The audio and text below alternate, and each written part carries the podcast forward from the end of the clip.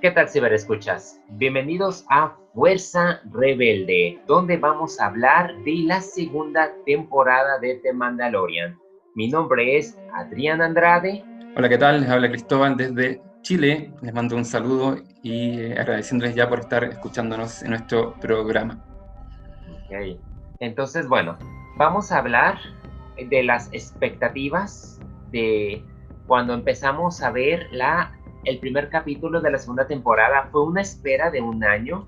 Yo me quedé como que cuando se reveló lo de la Dark Saber, ver a Moff Gideon que estaba vivo, que Mandalorian se llevaba a Baby Yoda a buscar a los Jedi, yo dije, híjole, como que la, la barra está demasiado alta, pero pues no hay nadie más en Dave Filoni y John Favreau, así que esperé con, pues, con ansia hasta que llegara el debut. Sí, yo creo lo mismo. Yo creo que después de la primera temporada todos quedamos con las expectativas bastante altas, pero eh, la primera temporada fue tan buena, fue tan bien hecha que sabíamos que el resultado no, no podía bajar el nivel. Y claro, todos esperábamos saber qué iba a pasar con Din Djarin y con, en ese tiempo todavía, Baby Yoda. Eh, básicamente esperando saber qué pasaba con los Jedi, la búsqueda de, que iba a emprender eh, Din Djarin, y también eh, el Dark Saber y Moff Gideon. Yo creo que eran esos dos temas principales los que más nos llamaban la atención de la segunda temporada. Y aquí se notó mucho la conexión con la serie de Rebels al introducirnos a Bo-Katan y a So-Katan, que eran como que, wow, dos personajes favoritos. Y aquí las conversiones, las actuaciones quedaron fenomenales y pues vamos a aprovechar porque pues vamos a hablar de esos personajes en conjunto con las tramas de estos ocho episodios que para mí fueron superiores todavía a la primera temporada por todo lo que nos presentó las circunstancias, o sea, iniciando primero con una leyenda que fue el dragón, el Quay Dragon y el, la armadura de Boba Fett. Sí, yo creo que fue bastante inesperado. Yo creo que cuando, cuando terminó la primera temporada todos dijimos ya, probablemente veamos algún Jedi en la segunda. Eh, sabiendo que estaba Dave Filoni detrás, yo creo que la mayoría pensó que era Sokata, ¿no? Que se cumplió. Eh, bueno, Luke Skywalker también era lógico, pero uno igual lo veía un poco complicado por el tema de, de Mark Hamill, del, van a tener que ocupar CGI, era como más imprevisto. Y bueno, un, montón de incorporaciones que hubo en esta temporada, eh, Bocatán, como tú ya dijiste, y ya tenemos a eh, Code Band, que aparece en las novelas de Consecuencias, quien, como todos sabíamos, no lo decían textualmente en el libro, pero todos sabíamos que llevaba la armadura de Boba Fett. El final del primer capítulo con Boba Fett. Eh, ¿Quién más aparece en la segunda temporada? Bueno, Luke, eh, Artu, que también fue una, fue una sorpresa. Entonces yo creo que la segunda temporada, si bien eh, incorporó a varios personajes conocidos, Sokatan o Bocatán, eh, también eh, desarrolló muy bien a los personajes. Yo creo que el desarrollo de Din Djarin, bueno, la primera temporada igual lo desarrollaba, pero la segunda lo profundizó aún más.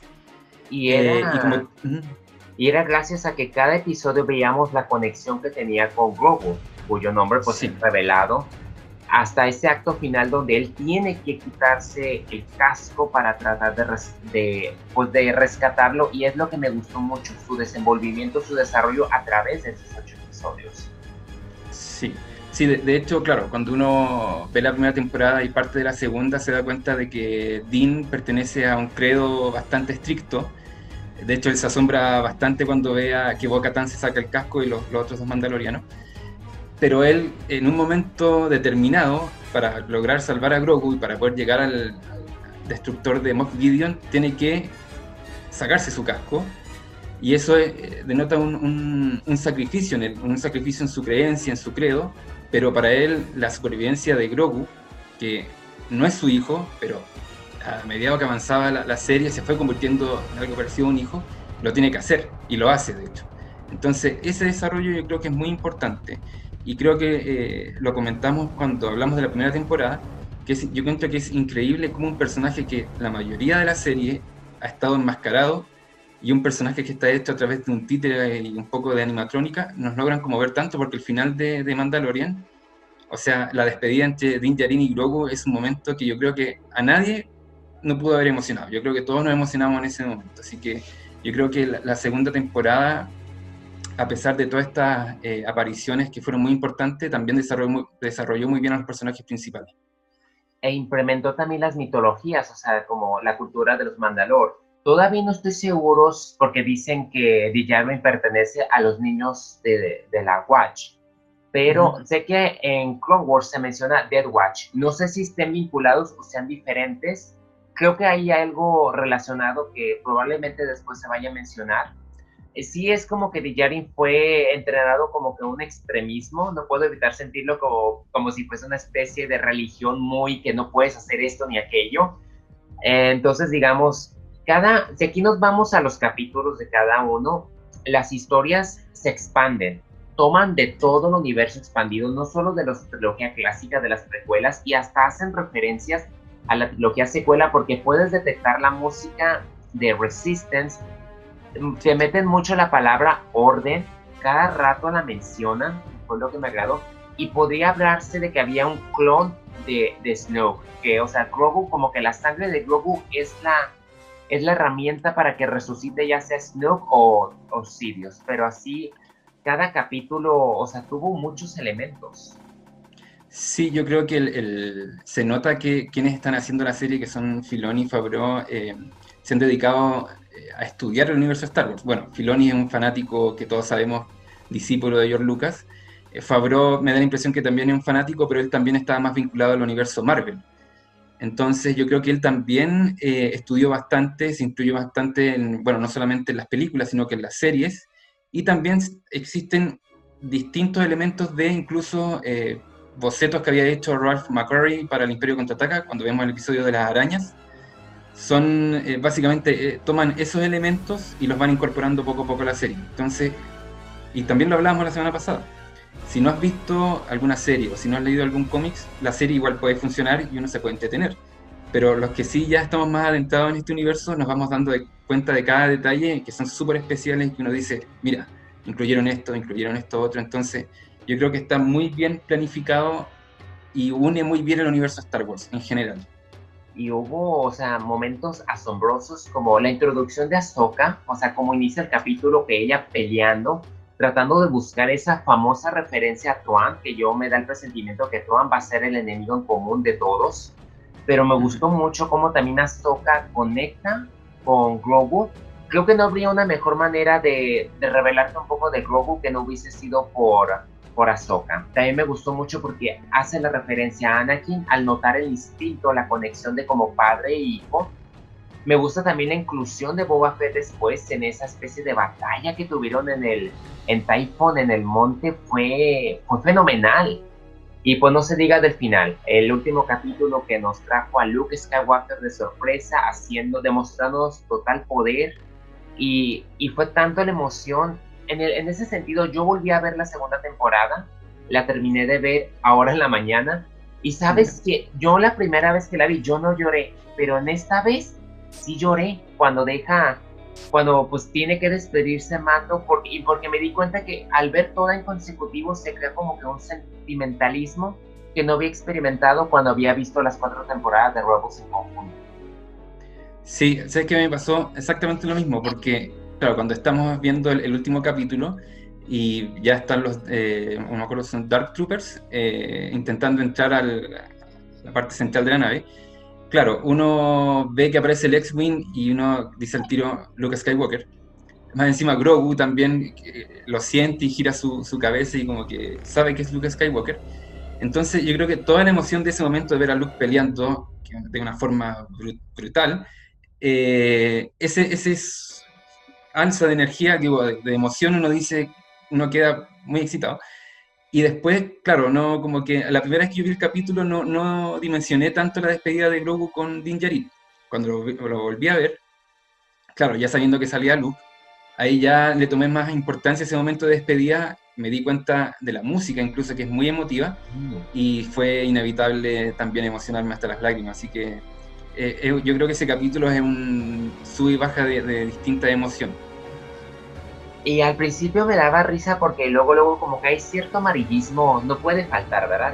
que rodea Star Wars, porque yo leía que decían, no, que el primer capítulo estuvo largo y aburrido, que el segundo es un poco relleno, pero yo decía, no, o sea, ¿qué les pasa? El primero fue como aventurero, en el desierto. Me remontó mucho a los videojuegos de Knights of the Old Republic con el Great Dragon y el tratar de conseguir eh, la forma de cómo coincidir que dos... Pues yo nunca me hubiese imaginado que la gente de la arena tuviese ese aspecto también de, que podrían relacionarse. Me dio cura cómo Dijarin hablaba su lengua. Y el segundo se me hizo como una especie de homenaje a las películas de Aliens, con esas arañitas y todo. Y pues sí, para mí desde el capítulo 3, cuando entra Mandalorian, como que ¡pum! se eleva la trama y ya no se detiene.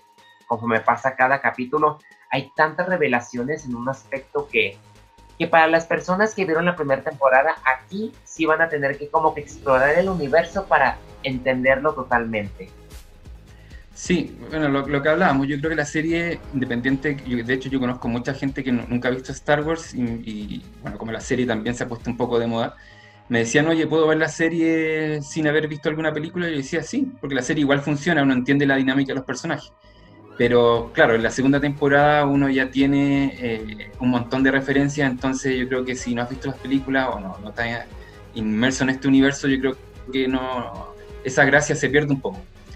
Eh, y respecto a lo que decías de, de, los capítulos, yo creo que en esta temporada, y como pasa mucho con Star Wars, se nota mucho la influencia de ciertos géneros de cine y que en, este, en esta temporada fueron muy notorios. El capítulo 1, que ocurre en Tatooine, es un western, pero en todas sus letras, o sea, es un homenaje demasiado evidente y que funciona muy bien. El segundo capítulo, el de las arañas, es, igual ocupa un poco de dinámica de películas de terror y también eh, muy inspirado en Alien el capítulo de Ahsoka es, una, es un capítulo totalmente oriental, como de las películas japonesas, de hecho la ambientación, las construcciones, la música. Entonces yo creo que eso también ayuda mucho a que la serie eh, funcione muy bien porque se va remontando a distintos géneros y a personas que les gusta el western, a personas que les gusta el terror, a personas que les gustan las películas japonesas, esos capítulos van a ser tremendamente especiales. Así que yo creo que, que está muy, muy bien pensada esta temporada, al igual que la primera. Ahora nos vamos a lo técnico, a la dirección, a la cinematografía. A mí yo creo que como, es que todos los directores se lucieron, la verdad. O sea, mis respetos para Bryce Dallas Howard, Robert Rodríguez, o sea, Robert Rodríguez se aventó creo que quizás la mejor acción que me haya tocado ver en, en Star Wars, que he visto bastante, pero aquí fue otro enfoque que él dijo, voy a lucir a Boba Fett y vaya que lo lució. Ah, también, pues Joe Favreau estuvo muy bien, estuvo como que muy metódico, se sintió como que la, la influencia de sus producciones en Iron Man, sin duda merece bastante. Creo que ahí Dave Filoni también tuvo su mejor, el homenaje como que a las películas de Samurai, lo que hizo con Ahsoka merece bastante crédito, pero yo creo que el mejor director aquí fue nada menos que Peyton Reed.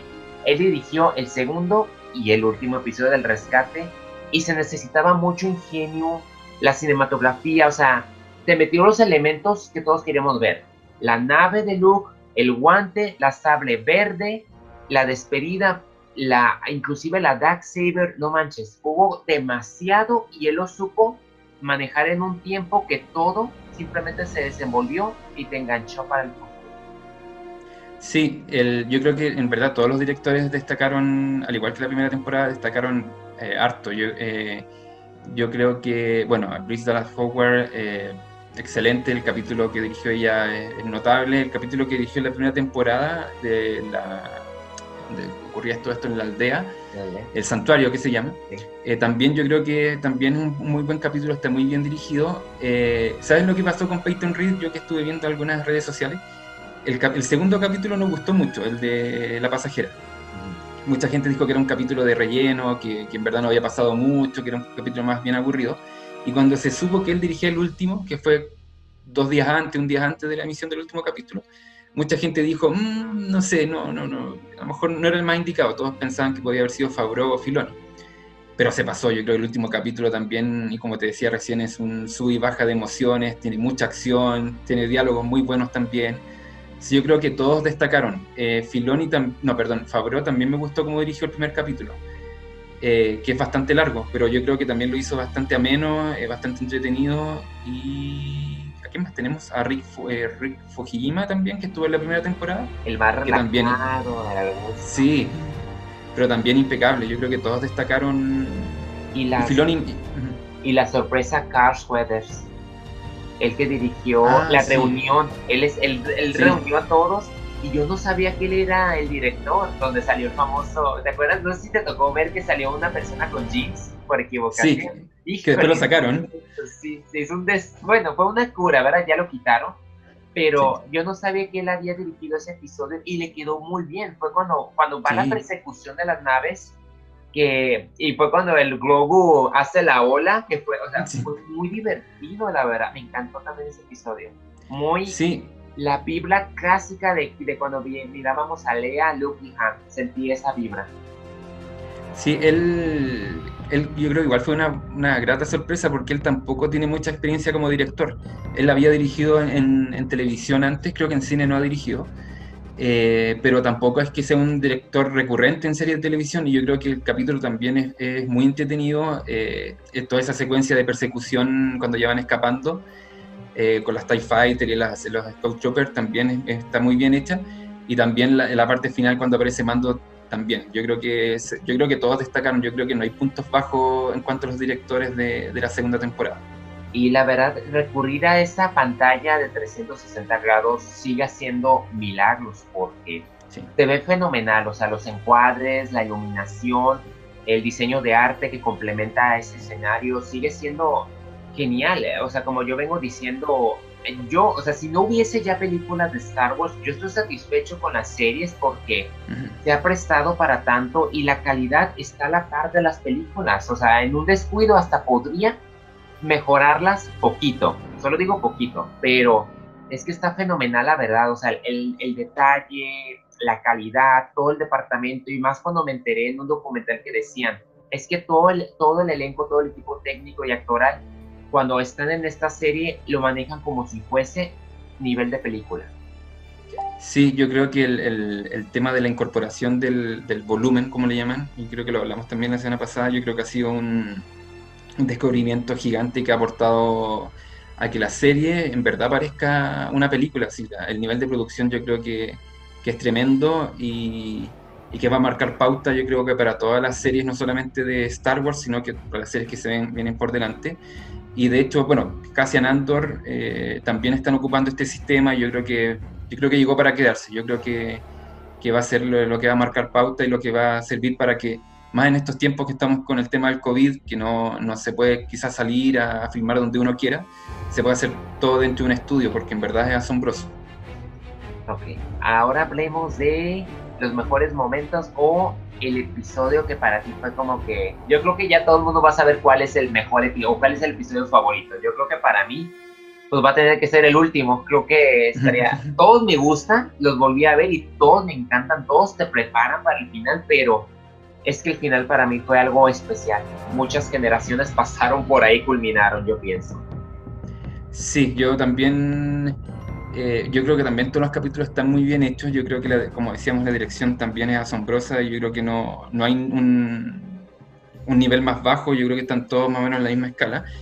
Eh, me gustaron todos. No tengo un episodio menos como que puede decir que es más malo que el otro, pero yo creo que el último se queda con, con el premio porque son un montón de cosas. eh, eh, ver a Moff Gideon con, versus Din Djarin peleando, uno con el Darksaber, el otro con la lanza. Eh, ver a Luke Skywalker, obviamente, la despedida entre Din Djarin y Grogu también, yo creo que es un momento muy especial y yo creo de los más emotivos de la saga hasta, hasta el momento.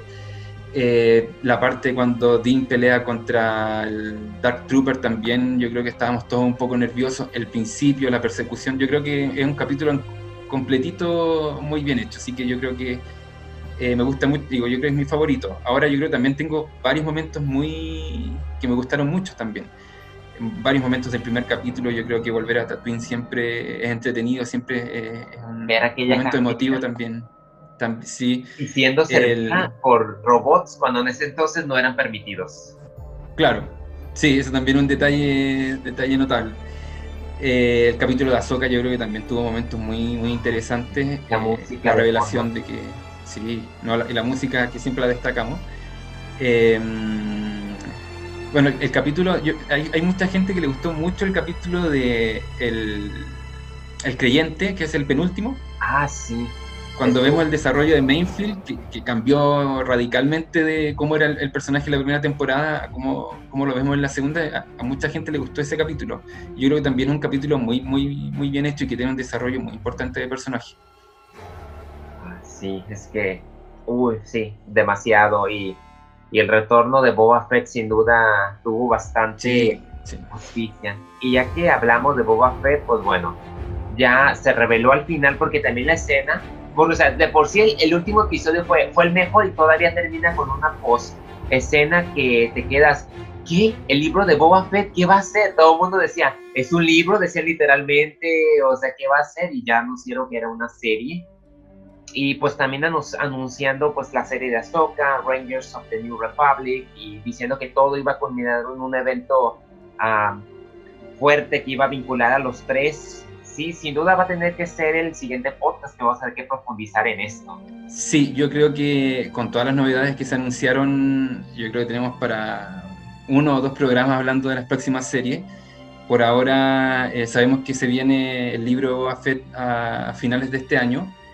Eh, habían rumores de que iba a haber una serie de Boba Fett, eh, pero siempre fueron rumores. Y yo creo que, el, que ya con ese último capítulo y, y, esa sorpresa que nos dieron quedó más que claro y eh, Rangers of the New Republic, que todavía, de, esa sí que no se sabe mucho, sabemos que va a ser, eh, dicen que va a ser posterior al episodio 6, o incluso podría coincidir con The Mandalorian, no, no, sé, no sé muy bien en la época en que va a estar, o sea, después de la trilogía original, pero no sé dónde la van a encajar. Dicen que va a empezar después de Endos, pero no estoy seguro porque decían que Cara Dune iba a ser como que la protagonista, entonces no sé si a lo mejor de Mandalorian 2 a Mandalorian 3 pasa mucho tiempo, como dicen, y a lo mejor van a empezar de ahí a surgir las demás series. Pero. Yo creo que todo es un poco incierto todavía. Em, o sea, tenemos más o menos seguridad de, que, de los títulos de la serie y podemos, más o menos, por por el mismo título, decir ya va a estar ubicada acá, ubicarla en el tiempo. Lo mismo pasa con Ahsoka. Em, de hecho, cuando salió el capítulo de Ahsoka en la temporada de Mandalorian, eh, Filoni dijo en una entrevista que probablemente el final de Rebels, cuando vemos que, va a buscar a, Sabine, puede que esa escena sea eh, posterior a lo que vimos de Ahsoka en The Mandalorian. Entonces yo creo que a medida que vayan saliendo estas producciones nos vamos a ir ordenando en, la línea de tiempo. Y, como sabemos, Star Wars puede que nos lleven a 20 años hacia el futuro, después retrocedamos 15 años. Sabemos que ordenarla de repente un poco complejo, pero yo creo que con el tiempo vamos a ir teniendo más noticias. Yo creo que sí podría ser, digamos, ahora que ya, como terminó ese capítulo con Azúcar que descubre la ubicación de Trump, yo creo que ahora sí va con Sabine para buscar a Ezra. No sé si escuchaste que había rumores de que ya estaban trabajando la serie animada, que iba a ser secuela a Rebels, pero como pegó tanto el episodio de Ahsoka, que mejor se fueron a grabarla ya live action, pero es un rumor, es que hay demasiado rumor. Sí, sí, yo creo que todo este año, como tenemos igual pocas producciones, va a ser un año de muchos rumores.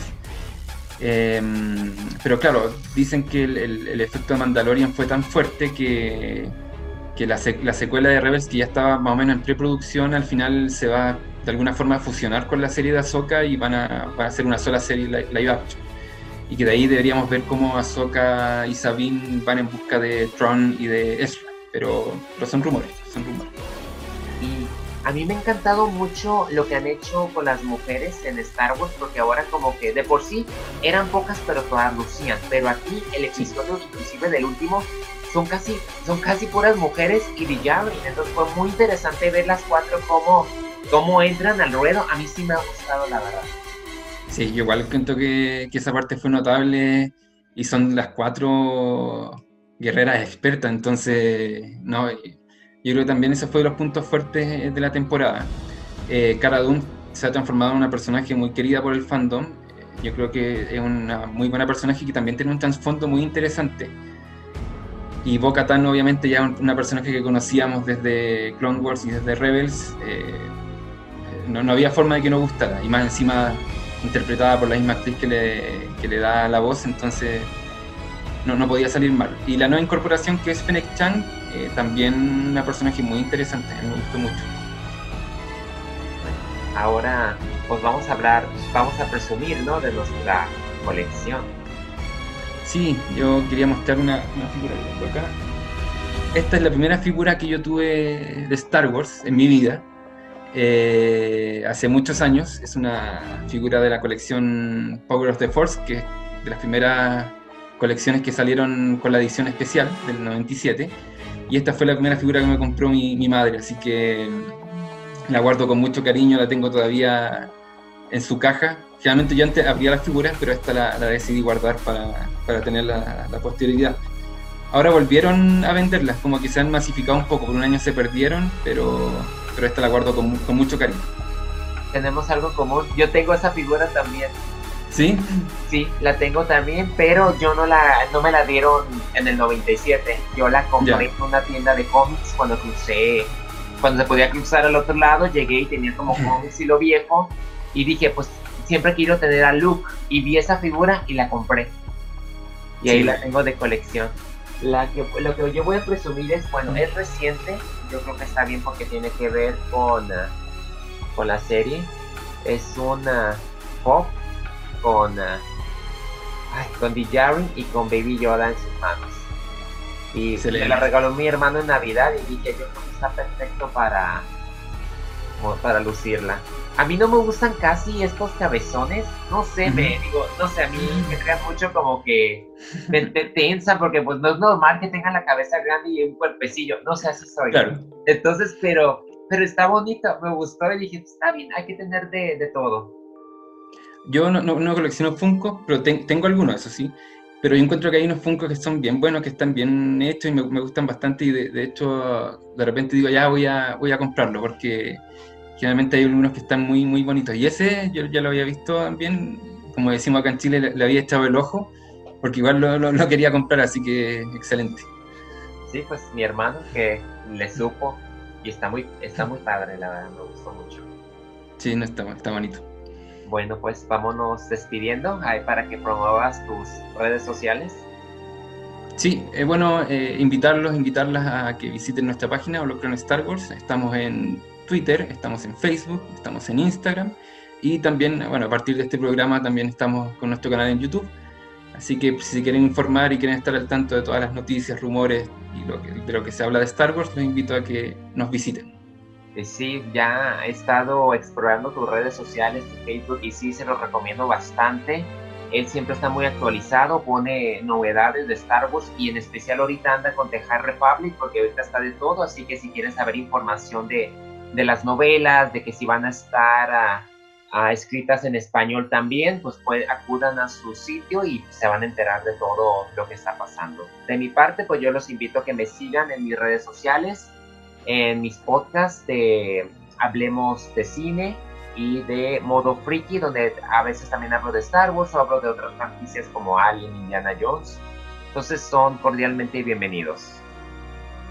Entonces, no sé. Un saludo, muchas gracias. Nos vemos. Que la nos vemos, cuídense mucho. Que la fuerza los acompañe.